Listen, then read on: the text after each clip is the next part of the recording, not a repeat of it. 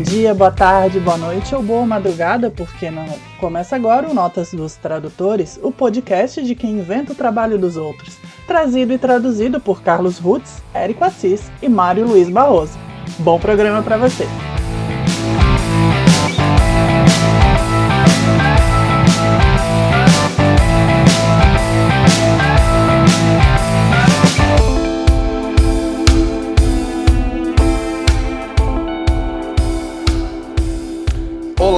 Eu sou Carlos Rutz.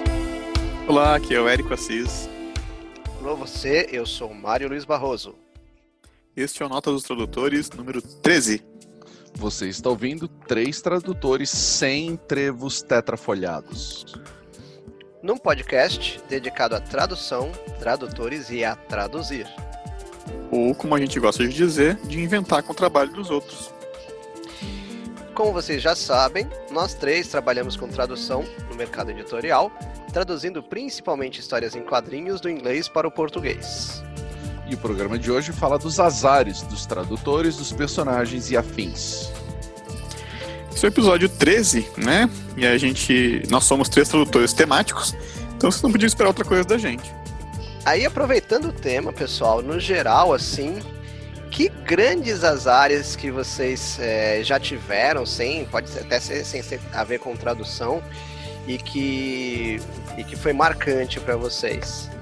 Por exemplo, no meu caso, até conheci de, de um dos grandes azares, eu tava com o seu Carlos Rutz aqui em Florianópolis. Eu fui ver um show da Alanis Morissette.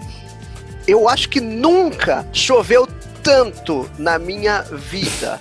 É um, é um show a, a, a, céu aberto, mas choveu, choveu. Mas é, era uma coisa assim, eu nunca estive numa chuva que eu tive a impressão que eu ia me afogar, estando em pé, pisando em terra firme. Então, assim, não, de era extra... praia o show?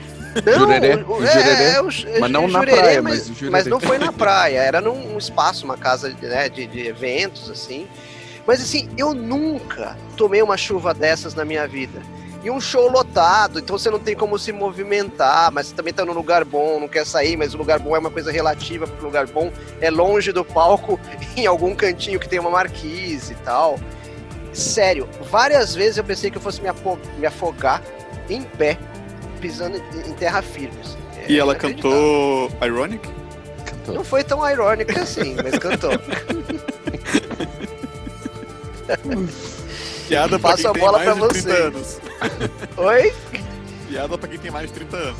É, isso é verdade, né? O meu azar para muitas pessoas é disfarçado de sorte. Mas a verdade é que eu tenho uma série de órgãos extranumerários acima do número normal. Então eu tenho músculos a mais, uh, artérias a mais, nervos a mais nos antebraços. Parece uma coisa boa, nossa, se falta um, tem um step, etc. Mas na verdade eles disputam espaço, então não é uma coisa tão animada assim, porque todos os, todos os duplicados têm que passar pelo mesmo lugar onde passaria um só, né? O, o mais notório desses órgãos extranumerários é um terceiro rim, Ai. que não ah, que é uma sorte.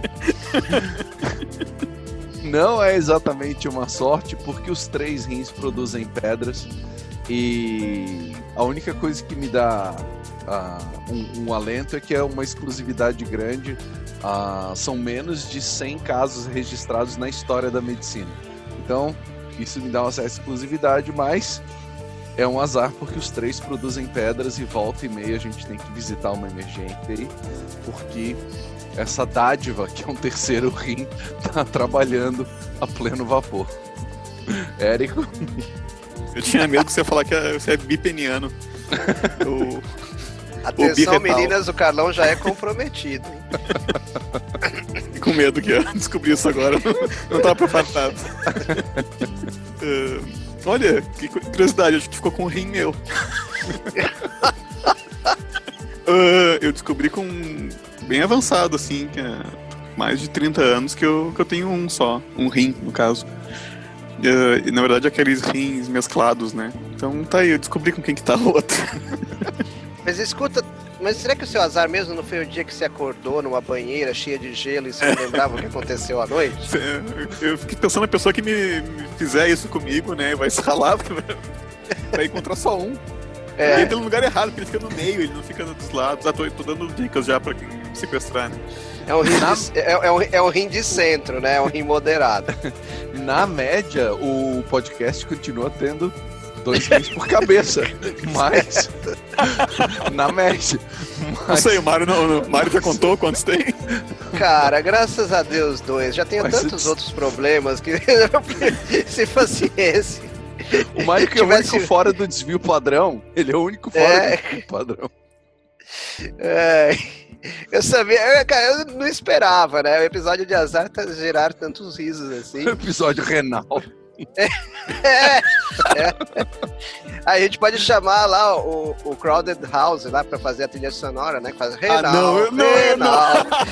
Eu, pensei nisso, mas não, ninguém vai falar isso. Cara, tudo que vocês pensarem, que vocês tiverem medo de falar, eu vou falar. Vocês se ferraram a hora que me convidaram pra fazer podcast. O Mário não só é contra a censura, mas ele é contra a autocensura. não tenho. Eu não faço autocensura de ninguém, que isso fique muito claro. Ninguém é autocensura de ninguém. Exatamente. Mas, pô, olha só, eu escrevi os personagens aqui para ser o esquenta, mas já esquentou, porque eu tô quase. Ai, ai, tô quase derretendo aqui. Mas para esquentar o tema, eu trouxe uma lista de personagens azarados. Quer dizer, a menos vocês queiram compartilhar com os ouvintes mais azares pessoais, assim, essa tradução. Não, por favor, não. tá bom. Pode dar ideia de outras músicas aí, eu não Vamos ter o um episódio no clima de riso e não de choro. Tá, Deixa assim. Tá certo. pra esquentar o tema, eu trouxe uma lista de personagens azarados. Como Peter Parker, o Homem-Aranha, que tem até o famoso azar do Parker. E já que a gente está falando de tradução, é curioso, né? Porque em inglês chama Parker's Luck, que é, é a sorte do Parker. Na verdade, não, não existe a palavra é, é, azar solta em inglês. Existe luck, que é sorte, e bad luck, que é azar, que é a sorte ruim. Então é, é, curiosíssimo, assim. Quem tiver distraído. Né, é que é difícil a pessoa não conhecer o personagem como Homem-Aranha, mas digamos que a pessoa chegasse de Marte hoje e fosse traduzir, ia pensar que é sorte do Parker, né? E não é. É, é o azar, a Parker's Luck. É uma ironia, né? O Parker's Luck. Sim, é, é, é, é, uma ironia, mas assim, é ironia digamos assim, se não fosse, também não teria como, como traduzir, se, quer dizer, seria mais fácil traduzir como ironia, né? Sorte do Parker e tal. Mas Sim. já ficou tão cristalizado. Quando eu Não, cheguei claro. aqui já.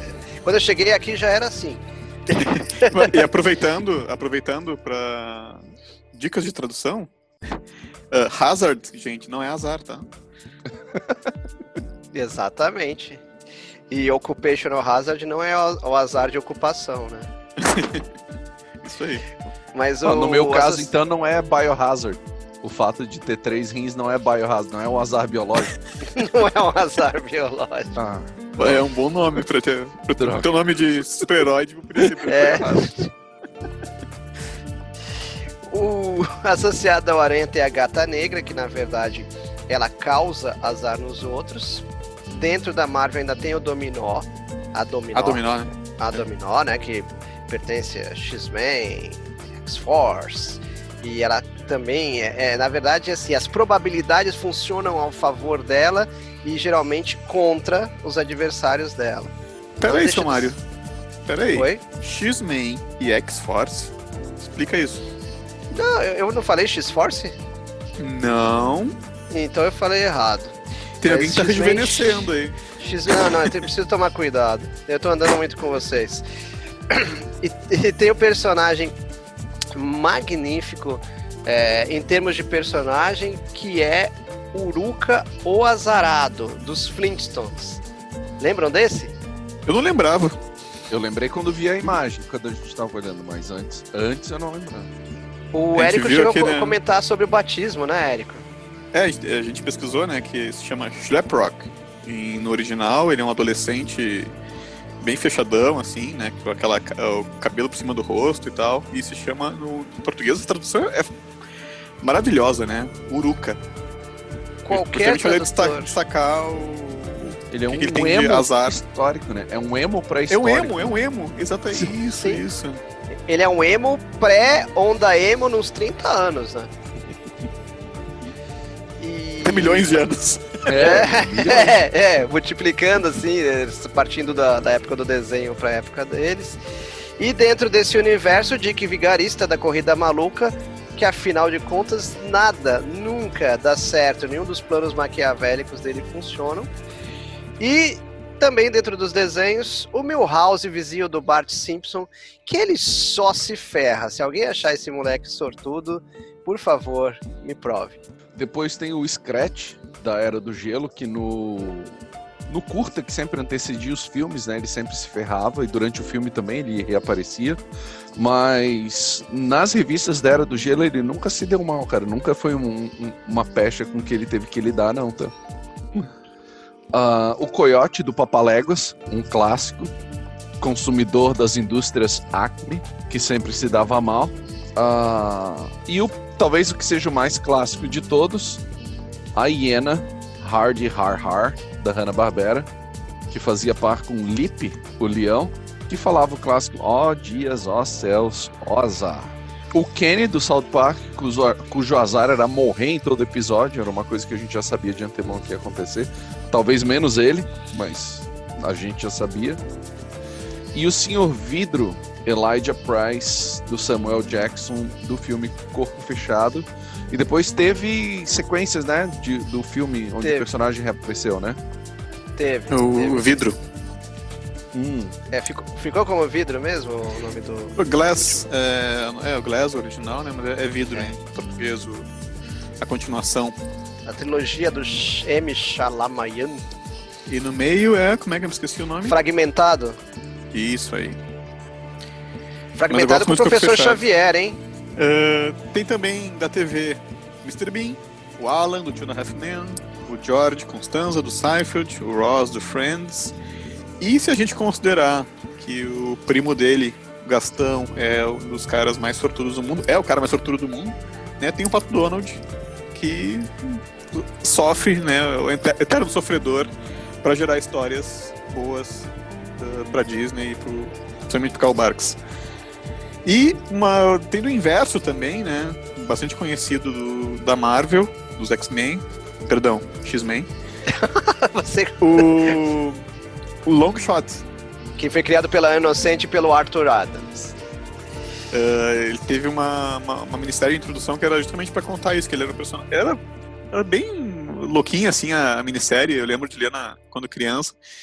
E o mais fantasioso, assim, da, da história é que era um personagem que, conhecido pela sorte, mas ele tinha azar quando ele não fazia as coisas de coração. Ele, era, ele era de outra dimensão, né? Que é a nossa, ele é da dimensão do Mojoverso, ele era um escravo do Mojo. Era um ator, né? Do, ele, dos... ele, era ator, é uma dimensão onde tudo era entretenimento e tudo era transmitido, tudo era medido em pontos de audiência. Ainda é, né? O Mojoverso ainda existe, uhum. o Mojo ainda existe. E assim por e diante. Ele cai aqui meio perdido, mas super inocente, né? E vai tendo sorte, mas quando ele descobre e faz alguma coisa feia, aí ele é um azarado. É um conceito bem, bem, bem doido, assim, pra época. Ainda... E depois ainda caiu nos, nos X-Men. E. Ou nos X-Men. É. Mas vamos lá. Ele foi, foi resgatado durante um bom tempo pela, pelo Peter David dentro da X-Force ou X-Force. Ele foi bastante usado. E... Mas ele era tão inocente quanto a criadora dele, a Inocente. Inclusive, assim, eu queria ser parceiro de balada da Inocente. Sério. Porque ela é uma das roteiristas mais loucas que eu já traduzi. Eu traduzi o Demolidor dela na época. Hum. Sério, eu tinha sérios problemas para entender aonde ela estava querendo chegar com a história. Sabe?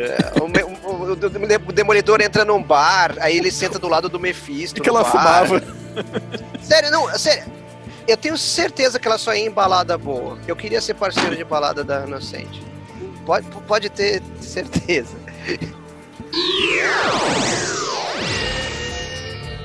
Mas voltando ao assunto aqui, que é azar e não baladas, é, qual que foi o maior azar de vocês que vocês deram traduzindo?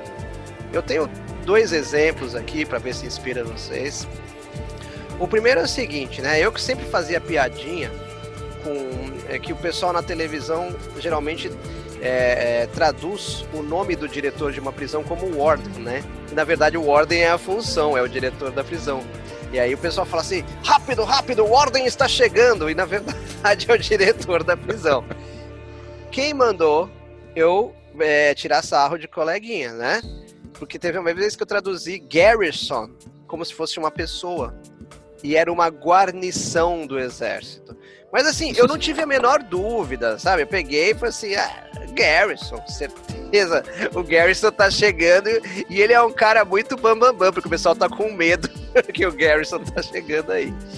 Mas a pior de todas, de todas, foi é, quando eu tava traduzindo, fizeram uma citação ao escritor Rudyard Kipling e fui colocar, acho que o leitor, né, pelo menos não a totalidade dos leitores é obrigado a conhecer o, o, o escritor.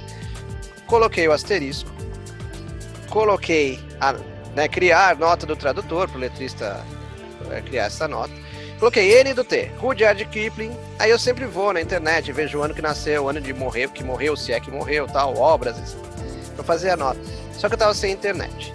Aí eu peguei e coloquei, ah, Rudyard Kipling, adepto da marihuana, boa vida, vivia na praia, etc tal. E segui em frente.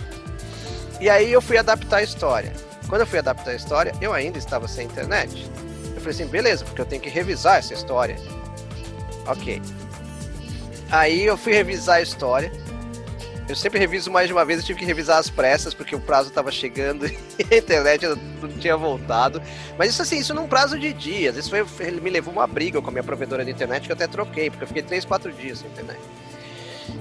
Eu sei que na hora de revisar, eu falei assim, bom, eu vejo isso por último. Passei batido e eis que no impulso mandei.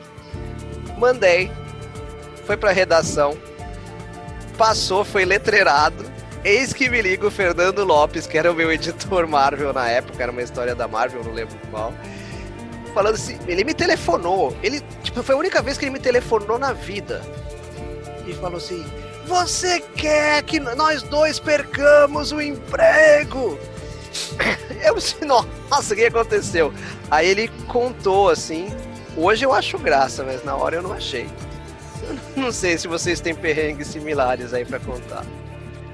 Não chegou tão longe porque eu acho que foi barrado antes de ir pro papel.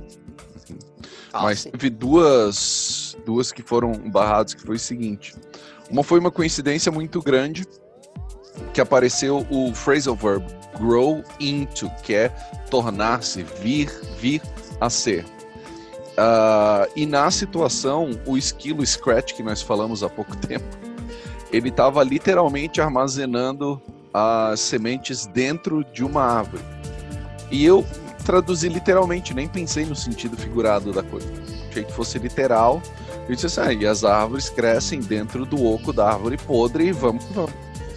E aí depois que que aí que eu fui me tocar que o grow into ali era o tornar-se, que é a, a semente se tornaria uma árvore, mas não que ela cresceria dentro do oco ali. Então esse foi um.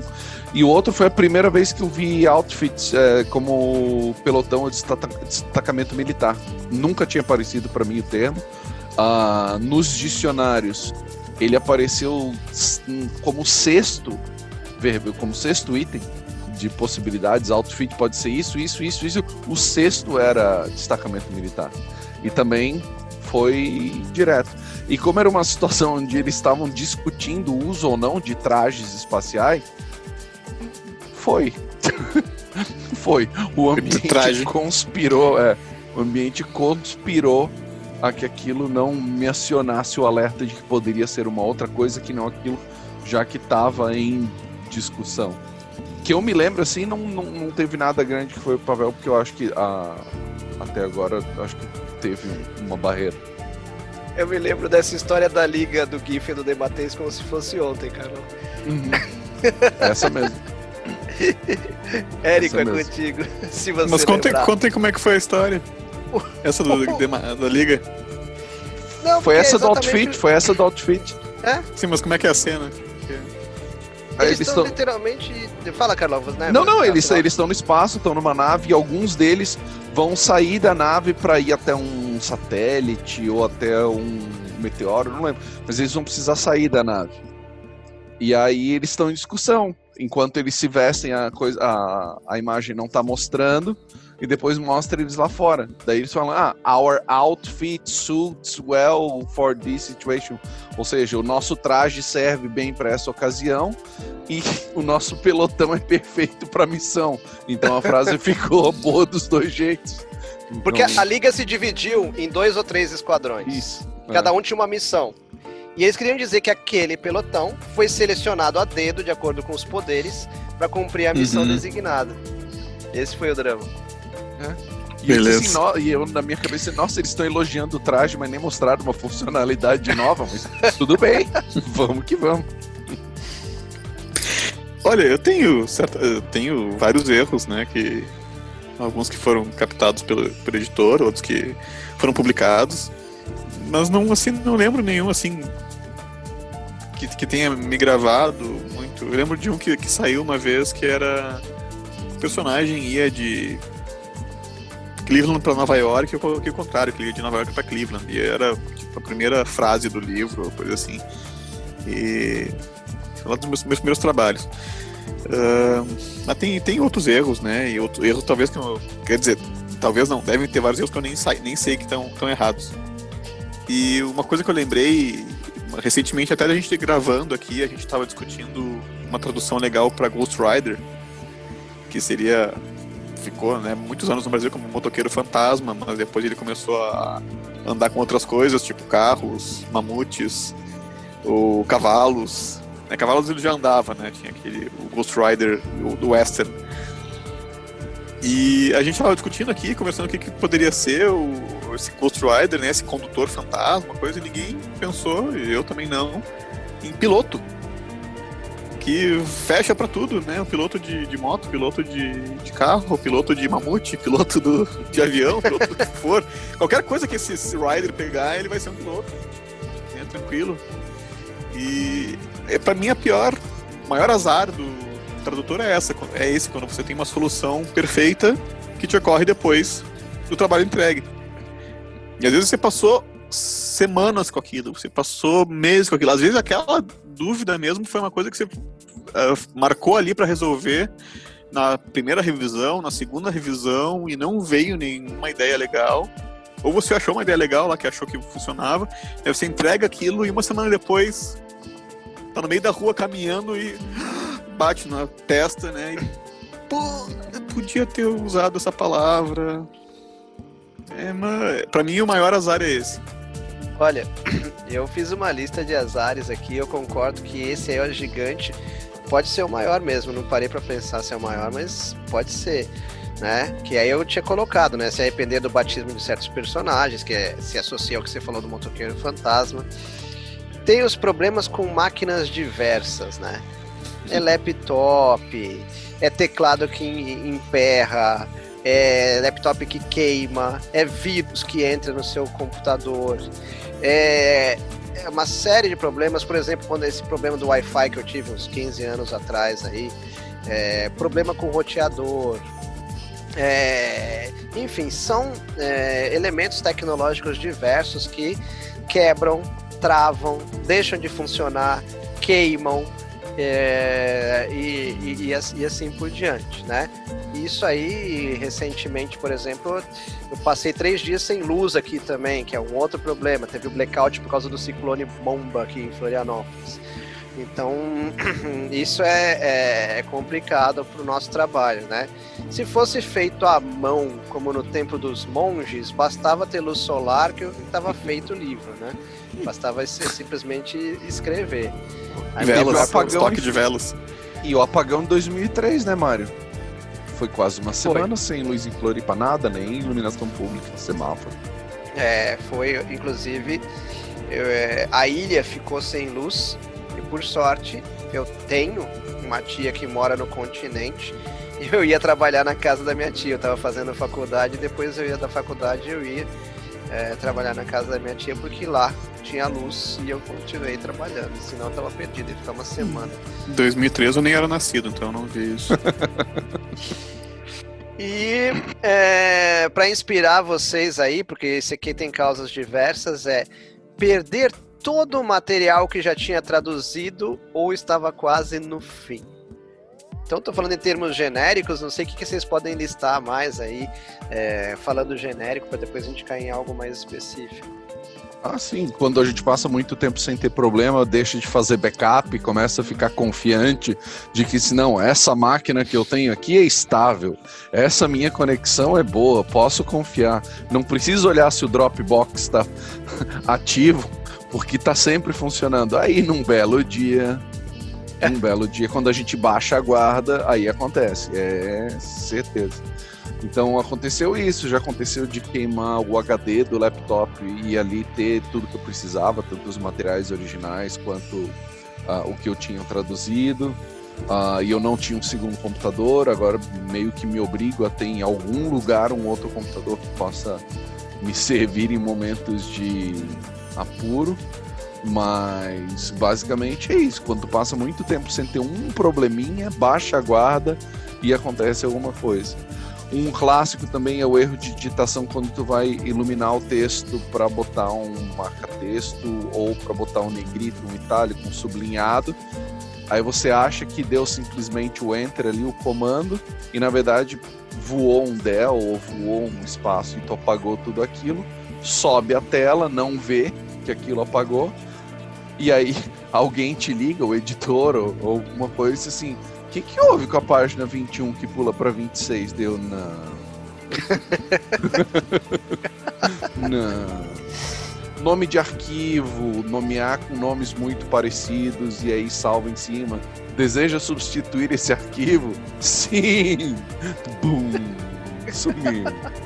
Então, são coisas. É, hoje já tem um, um, uma técnica de nomeação de arquivos para não ficar nem um pouco parecido e não gerar confusão que, que vocês fazem para se prevenir? O Carlão já falou aí, tem mais de computador, Dropbox. Olha, é, primeiro em termos genéricos, vale é, lembrar que questão de pendrive queimado eu tive de monte.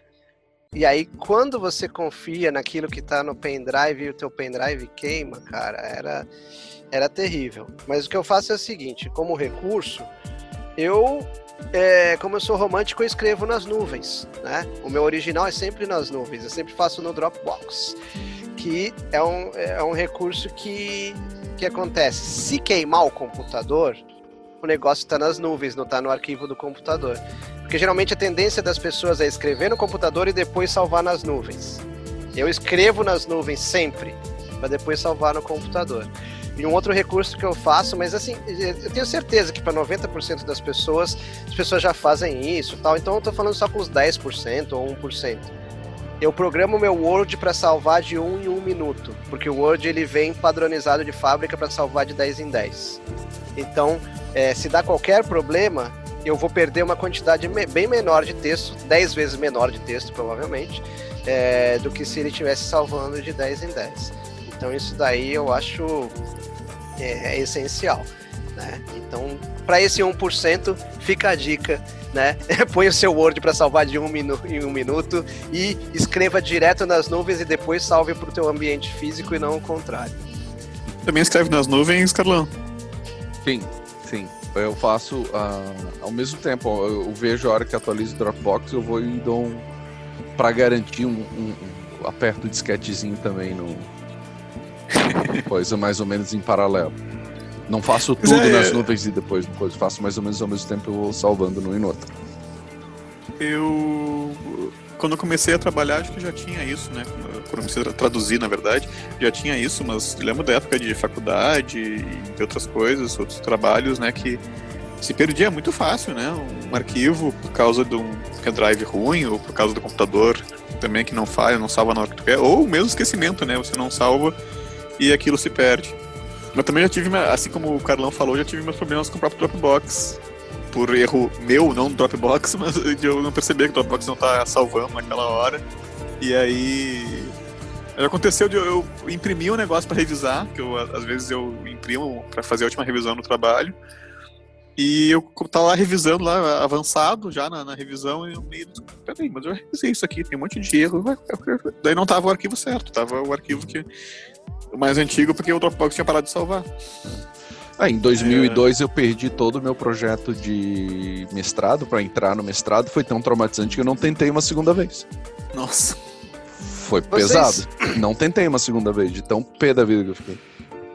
Vocês já, já salvaram o, um modelo anterior do arquivo em cima do novo?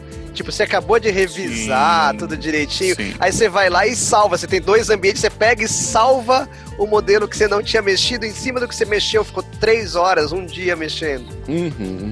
Sim. o Dropbox ajuda nisso, né? E, é bom a gente reforçar isso, porque eu, às vezes eu fico surpreso com gente que não usa esses recursos.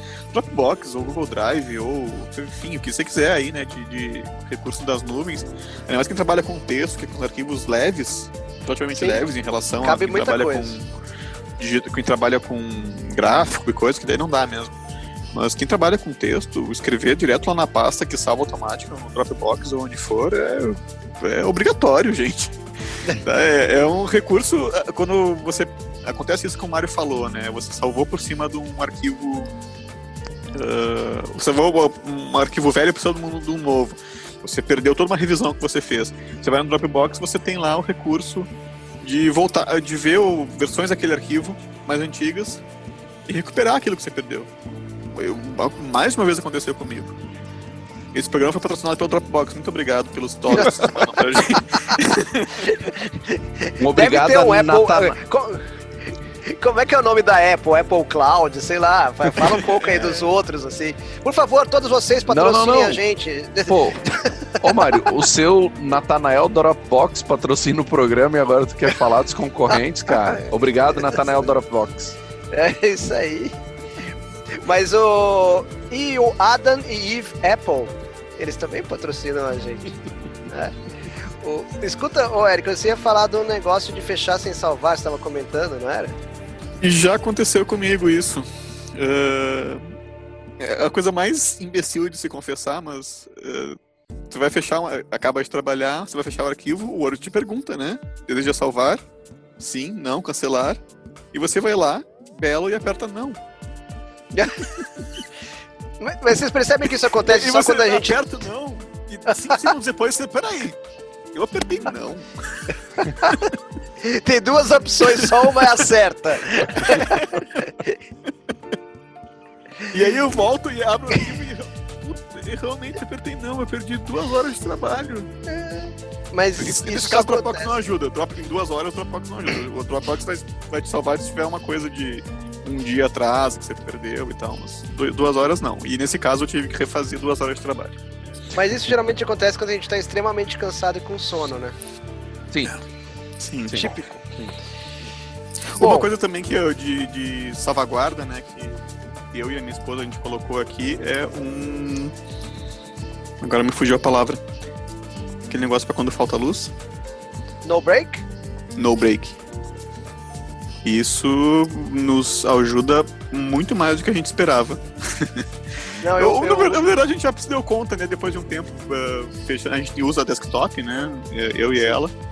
E desktop, então, é ligado na, na luz, né? Não tem bateria própria, então faltou luz, pimba, morreu. E esse no break nos salvou muitas vezes. O... Eu já tô na terceira geração de no break, que eu fui me irritando com a pouca quantidade de tempo que eles deixavam. Eu tô com um tijolão assim industrial aqui em casa, porque é irritante assim. Ele não deixa, tipo assim, a luz acaba. A maioria dos no breaks ela é feita para você chegar, terminar o seu o que está fazendo, fechar com calma, mas para não continuar trabalhando. E eu queria um no break que me deixasse trabalhar por um bom tempo ainda. E aí uhum. eu descobri que tem que gastar um pouco mais e atrás de um no-bake de categoria industrial. Mas quanto, vale Quanto tempo ele te deixa? Oi? Quanto tempo ele te dura? Quando o meu chegou aqui, ele me dava duas horas de laptop. Nossa! Duas horas de laptop e a internet é ligada na luz também. Então, um laptop com o roteador ligado no, no no break. Bom. E... Não, é, é assim, você trabalha com isso, é aquela coisa, né? Nós trabalhamos em home office, etc. É, então a gente não tem que investir em estrutura da empresa, o tradutor, né? Não estou falando as outras coisas que a gente faz. Assim, a gente não tem que chegar a investir em, em, sei lá, melhorias da empresa, qualquer coisa assim. Então a gente tem que investir em equipamento, né? A gente está sempre atrás do da última palavra em tecnologia de celular e laptop, mas na verdade o no break ele tem um peso fortíssimo. Tanto que assim, o, o, melhor dos celulares é aquele que a bateria dura mais tempo. Não sei se vocês vão concordar comigo, porque é, é o que interessa, é que a bateria do celular dure mais tempo. Claro que existem, né, outras é, opções, aquela capinha de celular que vem com recarga de bateria e tal, etc. Mas o no break é algo que eu recomendo, é um belo investimento, não é barato. Se você pegar um no break mais industrial, assim. Quando eu falo industrial é que empresas usam, não pessoinhas pequenas, miúdas como nós. né? Então. Porque eu perguntei pro meu técnico de informática, o cara que mexe em todos os equipamentos aqui de casa. Eu falei assim, cara, eu tô profundamente insatisfeito. Ele falou assim, você vai ter que pular para a categoria industrial, então. É no break de empresas com 10 funcionários, 15. Eu falei assim, eu quero. Ele falou, você vai ter que pagar caro por isso. Eu falei assim, eu topo. Ela é isso, o técnico. é, ele sabia o preço, né? Mas, enfim. Eu, uh, mas, uh, desculpa. Manda, eu... manda, manda comentou uma coisa, né, que a gente não tem que investir que é em melhorias da empresa. Na verdade, a gente tem, mas acho que os exemplos que você deu são exemplos de melhoria da empresa que a gente teve que investir. Sim, o que eu estou dizendo é que assim, nós não temos um espaço é, de concreto e vidro é, com água, é, você entendeu? Nós não temos um escritório fora de casa. Nós não temos que ou pagar o aluguel do escritório, ou mandar é, reforçar alguma coisa, mudar é, o equipamento, ou investir no, no sei lá, equipamento de segurança para quando você sai a tua empresa ficar fechada à noite e não entrarem ali, levarem tuas coisas tal. É, o fato de estarmos em casa minimiza um Mário, pouco isso. Mário, ah. tu tá, tá uh, menosprezando tudo que tu já investiu. tu tem um espaço na tua casa, assim como eu tenho, para que eu investi para trabalhar. Sim. Tem espaço de concreto e vidro, sim. sim, mas ele coincide. A gente, nós... Uh, Só não é um segundo logradouro. Ele é, ele, okay. ele é adjacente à minha casa. Mas, olha só, é, vocês três, né? Nós três, a gente trabalha em casa. O, até o Carlão tem a, a escola, né? Mas eu trabalho em casa e eu tenho que reservar um espaço da casa que para eu trabalhar e diante do espaço de outras pessoas da casa. Sim. Então é, é uma coisa que a gente tem que considerar assim. E quem está interessado nessa carreira, né, e trabalhar como tradutora, geralmente a gente não tem uh, movimento assim de, de grana para ter um segundo lugar para trabalhar. Uh, alguns têm, né, ou, ou, conseguem se virar de, de algum jeito com coworking ou o que for. Mas a maioria das pessoas não tem como pagar um segundo lugar e a gente tem que investir na nossa casa, sim. Tem que investir sim. em fazer estantes para os livros, tem que investir em no break, tem que investir em computador, tem que investir em software. Em software. Tem investimento, sim, aí. Não, tem, tem, né? É claro que pegando o foco, principalmente de quem está é, tá pensando em ser tradutor, acredito que a maioria das pessoas que já são, é, uhum. né, já tenha passado por essa etapa. Mas você está corretíssimo, bem observado. Tem que investir. E assim, tem que ser aquela coisa, qual equipamento? Queira sempre o melhor, provavelmente ele não vai cair no seu bolso. Mas você vai traçar uma reta entre o que você tem, o melhor pode demorar alguns anos, mas você vai passar por modelos intermediários, mas você vai chegar naquele que tem mais resistência, mais durabilidade, mais confiabilidade e, e, e etc. Porque... E ele vai durar alguns anos e vai se pagar. Sim, ex exatamente. É o que o Érico falou, é investimento, né? Você, então, já que tudo bem, você tem a chance, a sorte de trabalhar em casa, de não pegar trânsito, não gastar gasolina e não gastar com estacionamento, que bom. Mas invista no teu espaço. Formas de evitar o azar, gente. Não é? E por falar. Isso pé de coelho. Trevos de quatro folhas, pé de coelho. Caros, É. caros, todos esses, mas, mas valem. Vale. Ó, citando exemplos específicos de azar tecnológico, né, ou associado à tecnologia, foi um roubo de laptop que eu tive.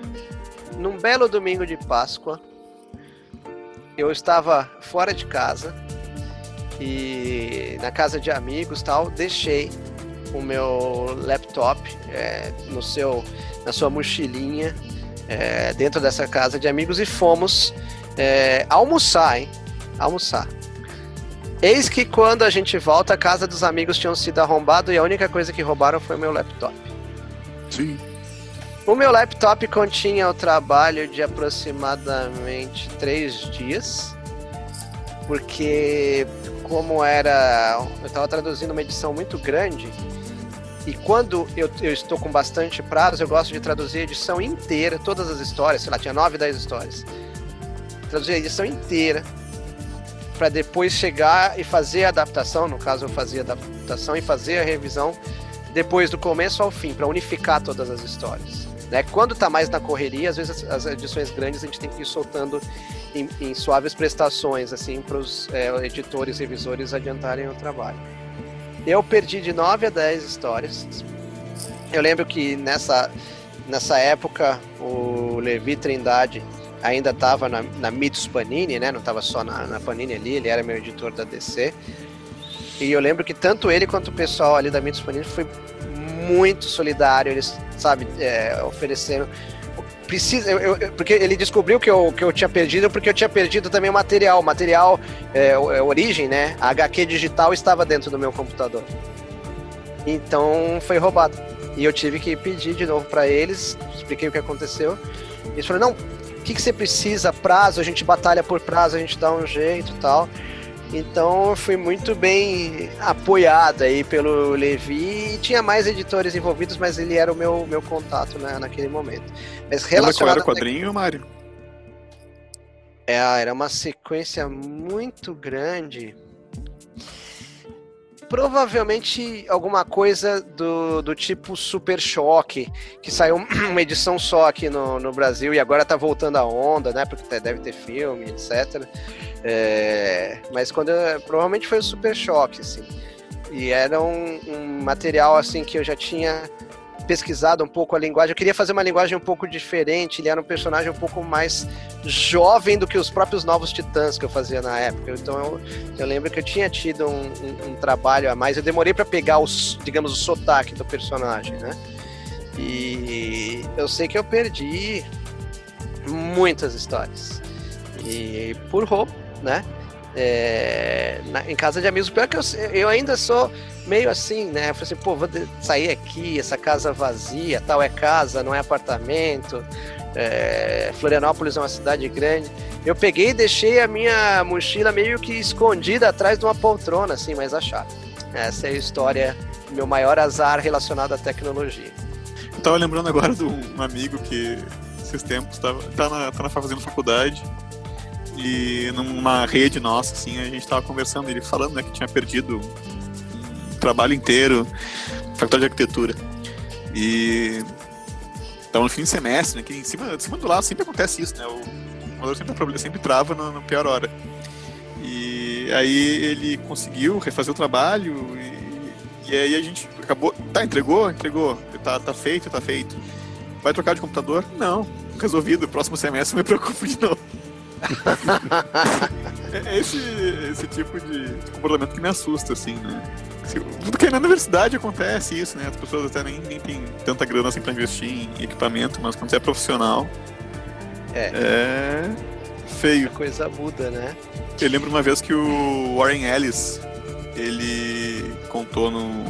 Ele tem os newsletters, blogs dele, e ele contou que ele perdeu vários roteiros por causa de um problema de computador. Sei lá o que, que aconteceu, o crepe deu no HD dele. Ele perdeu vários roteiros que ele tinha que entregar ainda. E teve séries da Marvel que nunca saíram por causa dessa coisa que ele perdeu. É, ele estava fazendo aquela série New Universal, que era retomada do novo universo de Marvel. Ela nunca foi concluída por causa disso. Putz, e pior que eu sou fã do novo universo, fiquei órfão agora. Ele. É, tipo, a série foi, foi publicada para ter seis edições, saiu até a quatro, uma coisa assim, porque.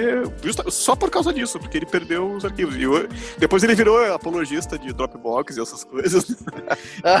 por motivos óbvios, mas agora, ele até hoje, né, não, não, nunca refez esses roteiros por causa desse, desse crepe no computador. Nossa, ele ficou traumatizado, né? Porque as ideias ainda estão na cabeça dele, né? Deviam estar, né? Mas é. não quis recuperar. Escuta, não do novo universo, porque realmente tem muita coisa no novo universo Marvel que eu gosto, mas em termos de material de má qualidade, assim, que vocês chegam e falam assim, puxa, que azar fazer isso aqui, eu não acredito, que porcaria, assim, que cada página, apesar de ser digital, a página pesa para você ir para a página seguinte. E você xinga o roteirista até a 15 geração. Por exemplo, eu traduzi uma revista no original que chamava X-Men Legacy. Ela saía na revista X-Men Extra da Panini eram as histórias solo do Legião, o filho do Xavier. Aquele Legião que tem inclusive o seriado, um seriado maravilhoso do, do Legião na, na HBO. Que ele, ele tem mil personalidades diferentes, ele tem um cabelo tipo moicano gigante, que tem um metro de altura mais ou menos. E o autor é o Simon Spurrier, que se for um cara do qual eu puder fugir das coisas que ele escrever, assim, cada página pesa, assim. Ele tinha péssimas ideias que eram mal desenvolvidas com diálogos insuportáveis. Esse, esse era o, o, o material. Mais pra frente eu vou falar de um, de um outro detalhe aí, é, de um outro personagem horrível que eu fiz. Mas, é, e vocês? Ou só eu que dei esse azar de pegar personagem ruim? O, o Spurrier, o Spurrier, eu não sei o nome dele, ele é, ele é, é. britânico. É. Ele se, ele se redimiu, tá, Mário? É. eu, não, eu, eu nunca li essa, essa série aí do, do Legião. Não leia, não leia, não faça isso. Só leia coisa boa, tá. já que ele se redimiu, tá. só leia o que ele fez de bom. O que, que ele fez de bom, Érico, por favor? Só, só para os leitores, os ouvintes saberem que ele fez coisa boa. Introduziu o Sonhar dele para Vertigo, que é derivado do Sandman. E também agora o Hellblazer dele, Constantine. E ele escreve, ele é meio verborrágico, assim, cada página pesa no sentido de que é bastante texto, mas não, não é ruim o texto e as ideias são boas. Uh, mas, de novo, eu não li como é que ela era antes, de repente a gente tá falando da mesma. São problemas aqui de só de gosto, meu e do Mario. Não, era muito ruim, cara, sério. Porque eu tô acostumado com o Brian Michael Bendis, ele escreve bastante, 30, 35 balões por página. O Brian Michael Bendis, eu, eu, escrevi num post outro dia. O Brian Michael Bendis, para mim, ele é igual aquele teu amigo que chega em casa, você vai, se senta na cozinha, faz café, conversa, passa a noite inteira conversando, dá hora de ir embora e você fica chateado por aquele cara que fala demais, precisa ir embora e você queria ouvir mais histórias dele, eu queria conversar mais com ele. Esse é o Bendis. O Spurrier, a minha, a minha experiência com ele é aquele cara que eu sei que ele fala demais, quando eu vejo ele na esquina eu saio correndo porque eu não quero estar perto quando ele abrir a boca. Então, uma que eu lembrei, um material que eu peguei que foi pesado, foi Desígnios Divinos, Act of God, que saiu pela Eagle Moss, e foi é, um material bem abaixo da média, bem abaixo da média. Uh, é uma história onde eles perdem os poderes, acontece um evento sobrenatural peraí, peraí, lá. Eles quem? A Liga, desculpa, a Liga da Justiça. Ah. A Liga da Justiça perde os poderes por causa de um evento inexplicável. E aí ah, sem os poderes, eles têm que se reorganizar. E o que acontece com o futuro de cada um deles, assim, à medida que as coisas vão se desenrolando, é que ah, o Batman resta, como o Batman não tem superpoder, ele resta dentro da Liga da Justiça. Ah, esse evento inexplicável não corta a conta bancária dele, então o Batman continua com seus plenos poderes. E, e aí ele e o Aquaman, que são os que deveriam ser os tutores dos heróis que restaram ali, eles praticamente não servem para nada, cara. Eles são dois abajures ali. E não servem para nada. Eles não evitam que as coisas aconteçam. Eles não evitam que o plano dos heróis mais jovens, uh, que são praticamente suicidas, aconteçam. Uh, é, é, bem difícil, tem uh, cenas horríveis assim. O, o super-homem perde os poderes também. Ele vai, ele vira um mendigo. E aí ele tá na fila da sopa, daqueles exércitos da salvação. E ele tem diálogos horrorosos assim com o padre que coordena aquilo lá. Ele tem um diálogo ainda pior com a Mulher Maravilha, que se tornou uma executiva de sucesso. Ah, e ela é rica, e ela é bonita, empoderada, etc e tal, e ele não é nada. Então, desígnios divinos foi das coisas mais difíceis assim de tolerar. Essa foi que eu me lembro foi ruim mesmo. Eu costumo dizer, né, que o gibi mais difícil de traduzir é o gibi ruim. Não é aquele gibi que exige pesquisa, não é aquele gibi que é verborrágico, se for verborrágico, bom, né? Mas é o gibi ruim. E porque eu não, não, não tenho a prerrogativa assim de, de salvar o gibi, não tenho essa, esse dom, né? E tenho que traduzir aquilo e às vezes parece que a culpa é minha, né? No final, né? Ter saído tão ruim. E uma vez eu ouvi isso num editor, inclusive, num, num livro que eu entreguei o livro traduzido e o tradutor me falou, cara, esse livro é ruim, você não melhorou. Mas ele tava é... pagando pra traduzir e melhorar pois ou é. só traduzir? eu não sabia dessa parte que eu tinha que melhorar o livro. Bem início de carreira, assim, né? Não é... traduzi mais pra ser editora. É, porque não me convidaram, não. Porque... Se, é, se você voltar lá, você vai melhorar os livros deles? Pô, pois é, não. não. eu acho que não é minha função como tradutor essa. Uh, mas enfim. Eu tenho uns quadrinhos assim que ainda estou fazendo que eu acho terríveis. E ao ponto assim de eu falar com os editores. Olha, tem certeza que você passou o arquivo certo para mim? não tá conversando aqui o roteiro com a arte, parece que o, o desenhista trabalhou com outro roteiro, depois alguém, terceira pessoa, inventou esses diálogos aqui em cima, sem enviar arte também, né? E aconteceu com trabalhos recentes, então eu não posso falar eh, quais são, porque também não quero me dispor com meus editores, mas eu uh, recentemente eu tive uma conversa com, com um dos editores que eu trabalho há bastante tempo e eu fui no um chat lá falar com ele, cara, do. Por que que. Ah, sim, eu perguntei pra ele qual é o gibi mais. Qual é o pior gibi que você já, já editou e por que que é esse? Daí ele falou que, olha, não, não é o pior, mas tá no top 3. Então ele já tava sabendo, assim, que não, não tinha como, como salvar aquilo. Uh, mas assim, teve muita coisa, por exemplo, da Vertigo que eu traduzi, que é, é, é, osso duro, assim, é nesse nível de texto que não conversa com arte. Eu lembro de uma série chamada Coffin Hill, que é uma série de uma, uma bruxa que vira policial e resolve crimes com bruxaria, e tem a ver com a cidadezinha dela lá também, que é tudo assombrada, e aquilo. Tem um desenhista maravilhoso desperdiçado ali, o Inaki Miranda, e, mas o roteiro não, não dá. Tem outra série do Scott Snyder, essa todo mundo ri. É, e é risível mesmo. É Scott Snyder com o Sean Murphy, né? Que é o Bambam Bam do desenho agora. Chama O Despertar.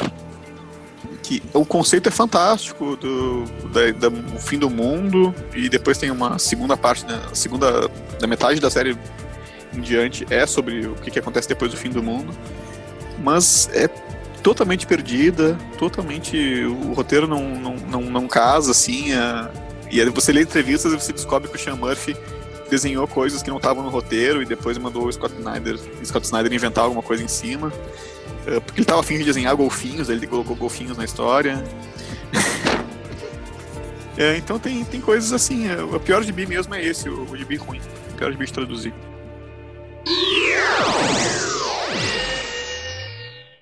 Escuta, e em termos de relacionamento profissional envolvendo tradução, qual foi o maior azar que vocês deram? Se para mim, não sei se foi o maior, mas foi grande. Porque eu, eu traduzi é, toda a primeira série de Cavaleiros do Zodíaco pro Cassius Medawar na Conrad. E na época, não era traduzido do japonês, né? Como fazem com os mangás hoje em dia. Eles estavam formando os tradutores é, japonês. E eu, enfim, eu traduzi do francês, fiz toda a primeira série. Aí o Cassius Medawar foi sair da Conrad, então ele me ligou. Ele falou assim: olha, é, duas coisas, eu tô saindo, eu, vou, eu, não lembro exatamente o que ele ia fazer. É, mas é, então eu tenho duas notícias: que eu tô saindo e outra coisa que vai sair, que vai ser lançada no caso, é a segunda série do Cavaleiros do Zodíaco. O editor é, dessa série vai ser Fulano de Tal, que assim, se vocês botarem uma arma na minha cabeça, não vou lembrar hoje qual era o nome. E o e-mail dele é esse. Entre em contato, fala que você traduziu toda a primeira série, que não é pequena. Pô, demorei anos fazendo Cavaleiros do Zodíaco. E avisa, né? Porque por lógica e coerência, mantém-se o tradutor da primeira série na segunda. Aí eu sei que eu peguei, eu me apresentei, eu peguei, mandei um e-mail, me apresentei para o editor e falei assim: olha, eu traduzi toda a primeira série do Cavaleiros do Zodíaco, o editor anterior, o Cassius, recomendou que eu falasse com você. Tenho interesse em traduzir a segunda.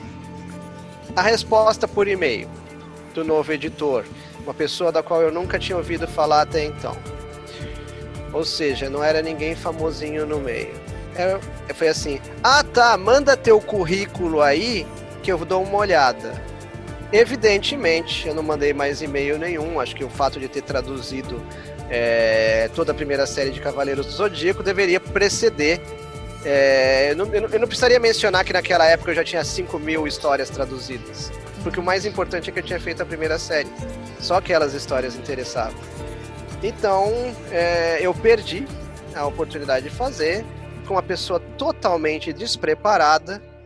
É, chegou e deu essa respostinha aí que, sinceramente, é, eu não mandei mais e-mails para lá, deixei de lado, porque não compensava. Eu tive um, um, caso recente, na verdade aconteceu várias vezes já comigo, de eu ver que vai sair um livro legal, ou quadrinho, no, no exterior, e eu começar a correr atrás aqui das editoras, recomendar para as editoras, né, que publiquem aqui. E o que sempre acontece, várias vezes, é de eu falar com, sei lá, duas, três editoras, e aí uma quarta editora, de repente, surge lá e me convida para traduzir. Uh, sorte, no caso, né? Bastante sorte aí nesses casos. E agora aconteceu uma, um caso muito parecido e eu testei, tentei usar de novo a, a Parker's Luck. O velho truque. é. E aí eu recomendei de novo o livro para várias editoras, daí de repente descobri que estava com a editora X. Fui na editora X, tinha lá já contato, eu tinha trabalhado com eles, e perguntei, ah, eu descobri que vocês estão com o direito do, do, do, livro tal, conversei com o autor já até, e vocês têm tradutor? Daí o cara, o cara que me atendeu falou, olha, pô, seria legal traduzir e tal, traduzir uma coisa parecida com a gente, então vamos fazer. E, mas tá com uma colega minha e vou ver com ela. Aí, dois dias depois, descobri que. Ué, não não vai rolar, porque eu já tava com o editor, já tava já tava com outro tradutor e minha, meu truque não, não funcionou dessa vez. E era um livro que eu tava investindo, assim, que gostaria muito, porque eu gostar do autor e do tema. Né? Mas não, não vai rolar. Não posso falar muito mais que sobre isso, porque ainda, ainda tá ser lançado. O... Só pra. Eu sei que o Carlão ia falar agora, mas é bem rapidinho.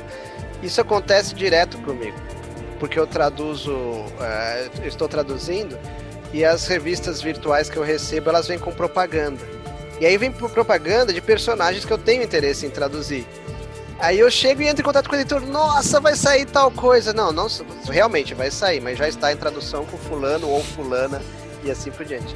Olha, faz uns três ou quatro anos que eu vejo propaganda de coisas que me interessam profundamente, que eu entro em contato com os editores e já está, já está sendo produzido, já, sim, é, tipo, é, o, o, meu, o meu desempenho pífio, assim, zero GoPro e 30 contra. Cara, comigo o que aconteceu foi que a minha primeira tradução de material de super-heróis, eu estava fazendo na época só era do gelo, não tinha feito DC ainda, foram alguns editoriais para Marvel E eu lembro que foi um processo bem interessante, que eu lembro de que os meus textos passaram por análise e aprovação do Elcio ainda, ainda recebi e-mails, disse, ah, ele tá gostando, faz assim, faz assado, e ainda recebi as diretrizes, e aí, uh, como eu não tava a gente opera de longe, a, a Mitos fica em São Paulo, eu moro em Santa Catarina, eu não sabia uh, qual é a rotina lá dentro. E nesse período trocou o, os editores que iam cuidar dessa coleção uh, saíram ou foram para outra empresa ou demitidos. Aí eu não sei o que aconteceu lá, mas eu sei que trocou a equipe. E aí eu fui feliz da vida comprar a revista. Foram os primeiros créditos em revista de herói e não estavam lá. Aí eu descobri que acreditaram por acidente a nova tradutora também nos testes. E até a gente deu risada disso depois, porque a, hoje ela é uma grande amiga, a Carol Pimentel. E aí eu disse assim, porque nessas revistas saiu o nome dela do jeito que ela não gosta, que é o nome completo. Não é para falar, Mário. e aí saiu o nome completo. E aí ela disse assim, não acredito. Eu disse sim. Então saiu a minha revelia e a dela, porque não perguntaram como ela queria saber, e muito menos se foi ela que tinha traduzido. Simplesmente colocaram na revista a revelia. Foi um azar, gastei com uma revista. Crente que seria meu primeiro crédito traduzindo quadrinhos. But não foi assim que aconteceu. E se eu te disser que eu tenho 10 anos de histórias não creditadas, você se consola?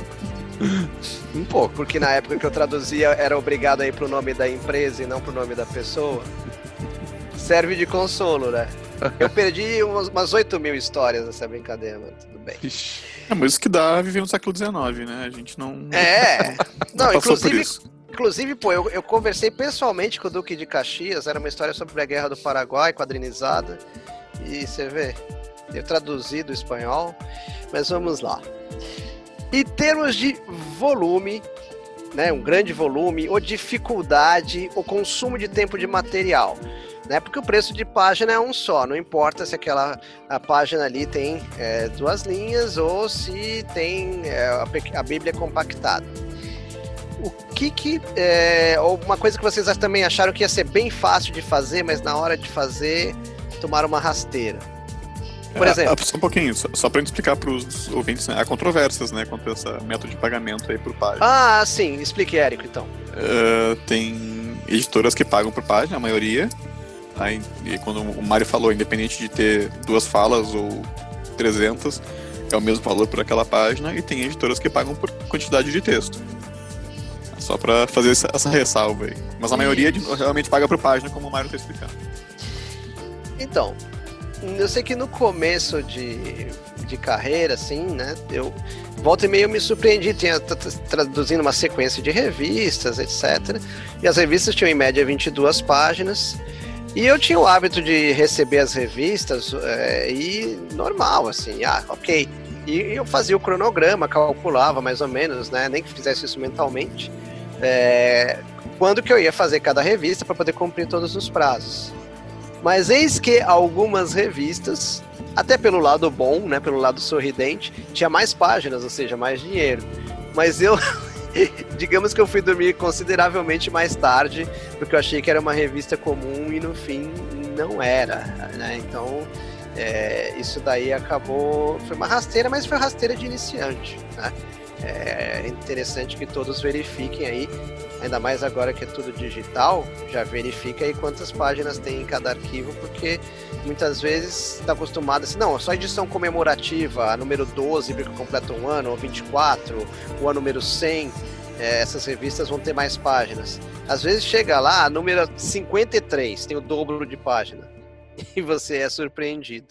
Né? Então, esse é um caso de, eh, de volume, né? É claro que existe, é um caso diferente de outros, que às vezes o volume é de texto por página e assim por diante. Tem uma coisa que eu faço para evitar isso, Mário, que é. Só dá para quadrinhos isso, né? Não dá para prosa. Mas para quadrinhos eu, eu, faço um arquivo com todas as páginas antes e eu vou pegando assim, eu, passando de página em página e traduzindo a primeira frase, primeira balão, primeiro recordatório, o que for, e vou marcando ali, página 1 é isso, página 2 é isso, página 3 é isso, página 4 e 5 são dupla, daí eu já uno ali, né, com página 4 e 5, e 6 a 7, 8 até a 22 ou 30 ou o que for, né. Então eu já monto um arquivo com uma prévia né, do, do que, que vai ser, um espelho do que, que vai ser a edição. É, Muito aí legal. já, Vou já é adotar. uma forma de, É boa ideia. de se prevenir, né? Ótima ideia, vou adotar. E dá pra fazer isso vendo série, então é também uma forma de assistir as séries, pra ter as séries em dia.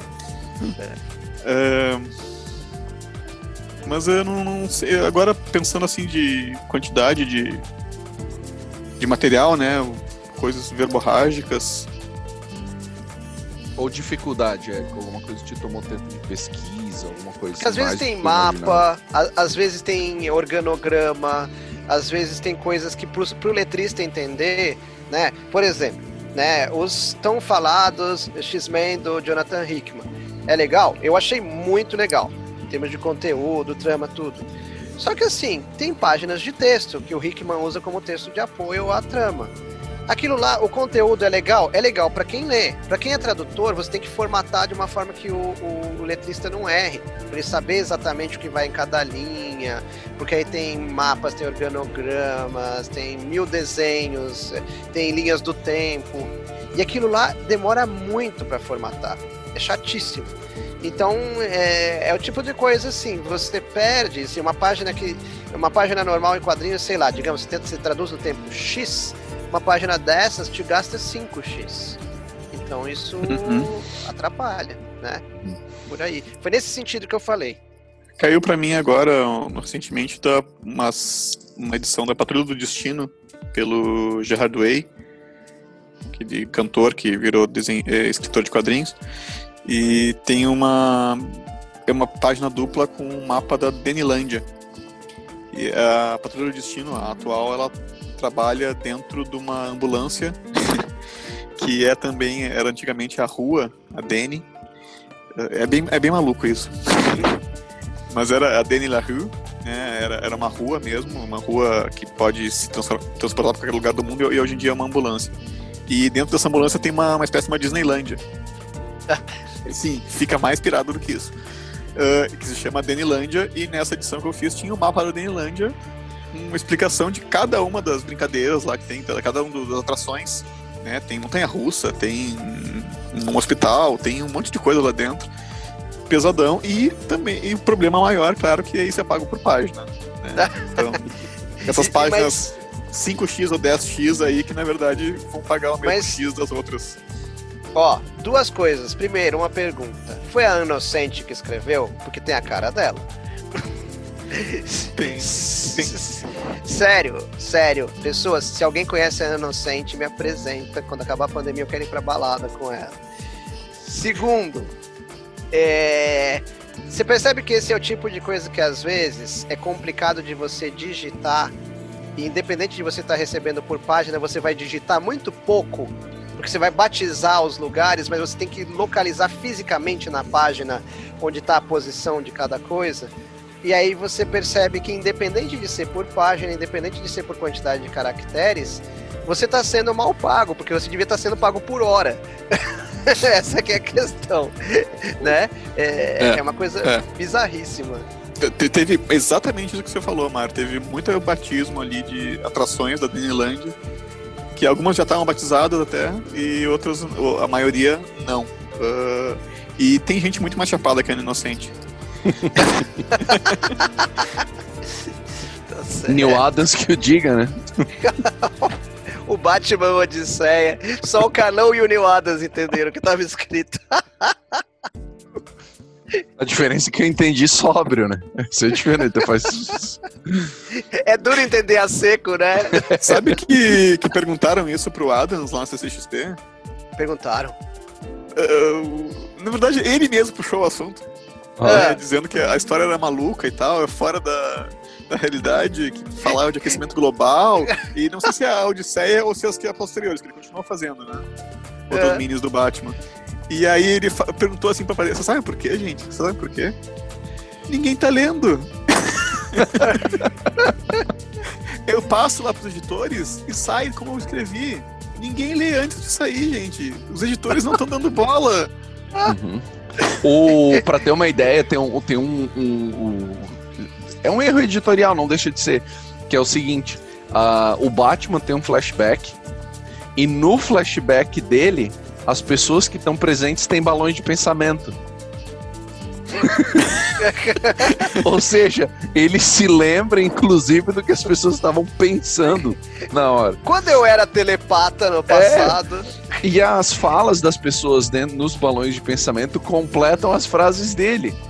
Aí, tipo assim, ah, é, eu vou tomar lá fora. Aí o cara que cobra o ingresso do, do trem ali tá assim, esse senhor Wayne. o cara não pensou isso, ele não falou. Eu acho que qualquer entrevista sobre esse material de explicação deveria começar assim. Depois que eu encontrei um estoque de LSD que eu perdi nos anos 70, aí, aí continuava a explicação. que loucura. Né? Mas ah, falando disso, assim, de, de materiais mais densos, nos arquivos secretos do Homem Morcego, tem um mapa também de Gotham, o Eric acabou de falar no mapa, tem um mapa de Gotham é, com o nome de todas as pontes, todos os viadutos, todas as travessas, becos, hospitais, clubes. E aí o problema não é assim, é que alguma coisa tá, alguma coisa não, muita coisa já tá definida em listas e glossários, assistam esse episódio. Ah, ouçam, só que muitas ouçam, ouçam assistam. É, assistam é, com os ouvidos. É, assistam com os ouvidos. é, é, sinestesia, né? ah, mas algumas coisas não estavam, algumas coisas foram uh, preenchidas no mapa ali. Então aí tu tem que cuidar porque às vezes não tem na nossa lista, mas aí tu tem que dar um check coisa. A outra era uh, no livro tem o projeto arquitetônico da, Bat da Batcaverna, com o nome dos planos que se usa para dizer isso aqui, ah, isso é um plano não sei o é da maneira, por exemplo, quando a gente é, recebe um, um, projeto de uma casa, tem a planta baixa, aí tem a estimativa de como vai ficar visto da porta de entrada, como vai ficar visto da lateral, etc. E tinha tudo isso, assim, e cada um tem um, um nome próprio de como se chama aquele tipo de, a de vista. enquadramento. As é, vistas. As vistas. É. E aí o outro aí é os projetos de engenharia do bate-plano, bate-móvel, bate-lancha, tudo com os termos técnicos do cano de exaustão, o eixo não sei das quantas, e que isso faz isso aqui, os tipos de arma. E aí foi punk, assim. A, a gente tem um. Eu e o Mário, a gente tem a sorte que o, o Thiago, que é nosso editor, ele é militar, ele foi militar. Então ele tem muito conhecimento, então ele, ele consegue suprir pra gente uma coisa que a gente normalmente chuta. E ele diz: não, essa arma não é assim, não funciona assado, pelo desenho, até o original tá errado. Ele consegue detectar se no original o cara chutou: ah, isso aqui é um. É um fuzil, não sei o que desse. Isso aqui não é um fuzil, isso aqui é outra coisa. Isso aqui, ele, ele, ou é esse quadrinho ou esse livro, Carlão? É um livro, Os Arquivos Secretos do Homem Morcego. É da editora Leia, né? Isso. É. Então ali foi, foi pesado, assim. No, na Era do Gelo também tinha muita raridade, coisa. Mas na verdade acaba sendo bom no sentido de que isso me treinou a pesquisar com agilidade e não ficar pensando onde será que eu vou achar. Não, sai digitando, bota entre aspas, procura o termo. Então isso ajudou bastante nesse sentido, assim. Mais lembretes de azar, pessoal? Esse esses diagramas e tal que o Carão estava citando agora me lembraram de um livro que eu cham... traduzi chamado Explica Tudo, do Randall Munro. O Randall Munro ele tem, ele é mais conhecido por uma tira na internet, a XKCD, que é aquela feita com bonequinhos de palito. Né, e são sempre, sempre tem é ciência, tecnologia, com piadas em torno disso. É piada para nerd raiz, assim, né? Uh, E esse livro explica tudo. Ele fez uma coisa muito mais é, epítome do nerd, que é explicar coisas super complicadas usando só mil palavras, um glossário de mil palavras. Ele pegou um monte de e-mails lá e textos comuns, textos de jornal, mandou um computador processar quais são as mil palavras mais comuns da língua inglesa. E resolveu que explicar um reator nuclear só com essas mil palavras mais comuns da língua inglesa. Explicar como é que funciona o motor de um carro, só com isso. Explicar como é que funciona uma, o ciclo da natureza, o ciclo da, da vida. É, mas, enfim, tu não pode usar termos técnicos, tu não pode usar termos muito específicos, é só as mil palavras mais conhecidas. Que não eram mil palavras, eram 998, porque duas eram palavrões e eles não, não iam usar. Que estavam entre as mais usadas do, da língua inglesa. E, e aí você eu tive mil palavras isso. em português, Érico? Exatamente. Exatamente. tive que fazer o meu glossário de mil palavras mais usadas na língua portuguesa. Não foi bem assim, mas uh, enfim, eram mil palavras só da língua brasileira, língua portuguesa, perdão. E explicar um reator nuclear com isso, explicar um, uma, um motor de carro, explicar o ciclo da, da natureza, explicar as coisas mais complicadas mesmo. É um livrão gigante, muito legal. Tá? E esse tipo de livro, de novo, é o mais divertido de traduzir, é muito mais. Dá trabalheira, mas é muito bom. Porque o livro ruim de traduzir realmente é o livro ruim. Não é uma coisa que nem essa, que é demora um monte. Eu passei meses nesse, nesse trabalho, mas foi muito legal de fazer. Imagina. Muito bom. Muito bom. Parabéns, cara. Você superou um desafio do qual eu, eu não sei se eu correria, mas eu tremeria antes de encarar. Claro que eu tremi. Não, não é um azar, né? É sorte pegar um trabalho desse, mas é, parece azar, né? Não é. Parece.